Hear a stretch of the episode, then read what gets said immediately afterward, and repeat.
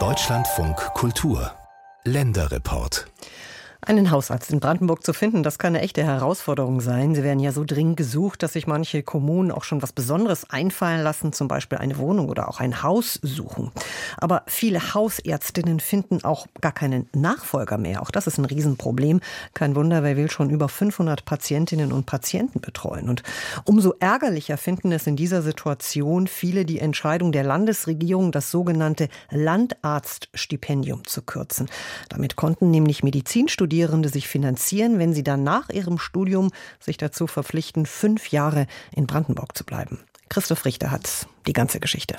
Wir bemühen uns ständig, aber ja, einen Nachfolger oder eine Nachfolgerin für ihren Praxispartner zu finden, sei mehr als kompliziert, sagt Hausärztin Heike Schemeinder. Sie wirkt verzweifelt. Die 59-Jährige trägt eine Corona-Schutzmaske, praktiziert in der Lausitz in Guben, direkt an der polnischen Grenze. Das Wartezimmer ihrer Gemeinschaftspraxis ist voll.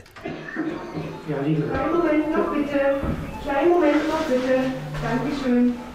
Im Februar letztes Jahr ist mein Kollege krankheitsbedingt ausgeschieden und weil schon alle Kollegen sehr, sehr überlastet sind, mache ich jetzt seit einem Jahr die Patienten von zwei Praxen, betreue die. Da kann man sich vorstellen, was da an Arbeitsaufwand auf einen zukommt. Und ähm, das ist einfach eine Arbeit, die kann man auf Dauer gar nicht lange stemmen. Das funktioniert nicht. Und deshalb wird natürlich ganz intensiv gesucht. Die Not ist groß, sehr groß. Im 30.000 Einwohner großen Einzugsbereich in und um Guben sucht man derzeit neun Hausärzte.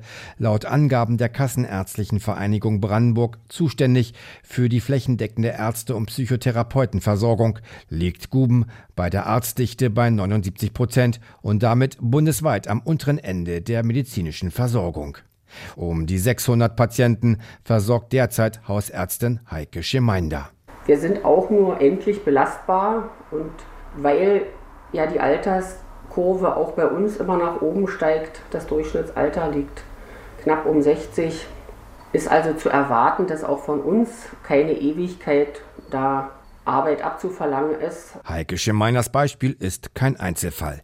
Laut der Kassenärztlichen Vereinigung Brandenburg werden in der Mark in naher Zukunft mehr als 620 Hausärztinnen und Hausärzte eine Nachfolge finden müssen. Wie groß das Problem ist, belegt das Durchschnittsalter der knapp 1700 Brandenburger Hausärzte, das derzeit bei 55 Jahren liegt. Und mehr als ein Drittel von ihnen sind sogar älter als 60. Es ist wie überall, es fehlt ja an allen Ecken und Enden, ob das jetzt Handwerker sind, ob das Ärzte sind, ob das andere Bereiche sind, das ist ja völlig wurscht. Knappheit haben wir überall. Beim Thema Hausärztemangel winken die Menschen in Guben nur ab.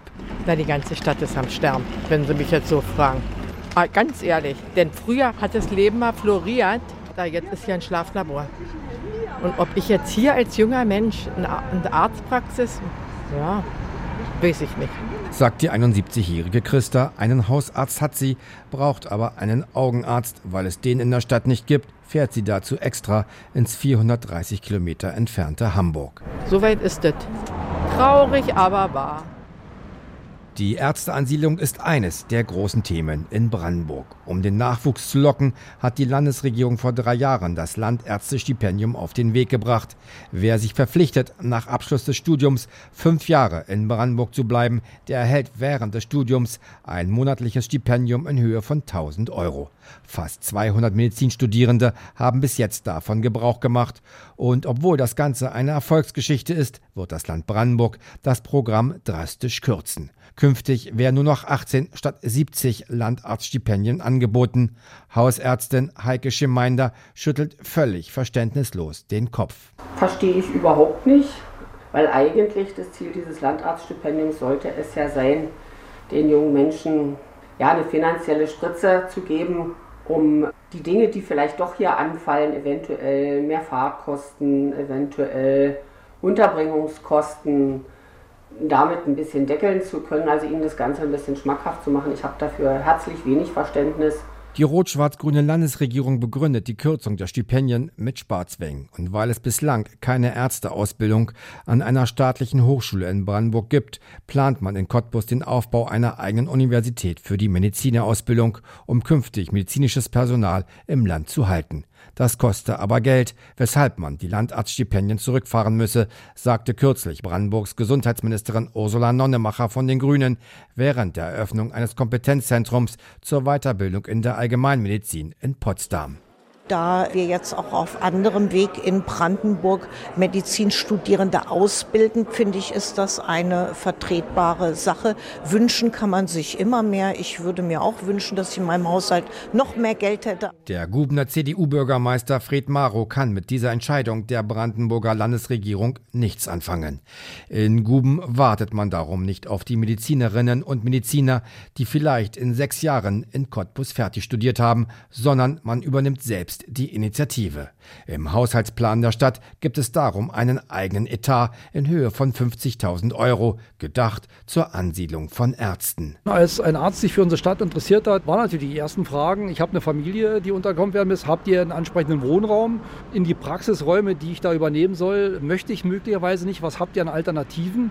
Dann ist es natürlich gut für uns hier in Guben, dass wir neben der Verwaltung und neben dem Bürgermeister natürlich auch eine Wohnungsgesellschaft haben, die doch einige Potenziale hier eröffnen kann.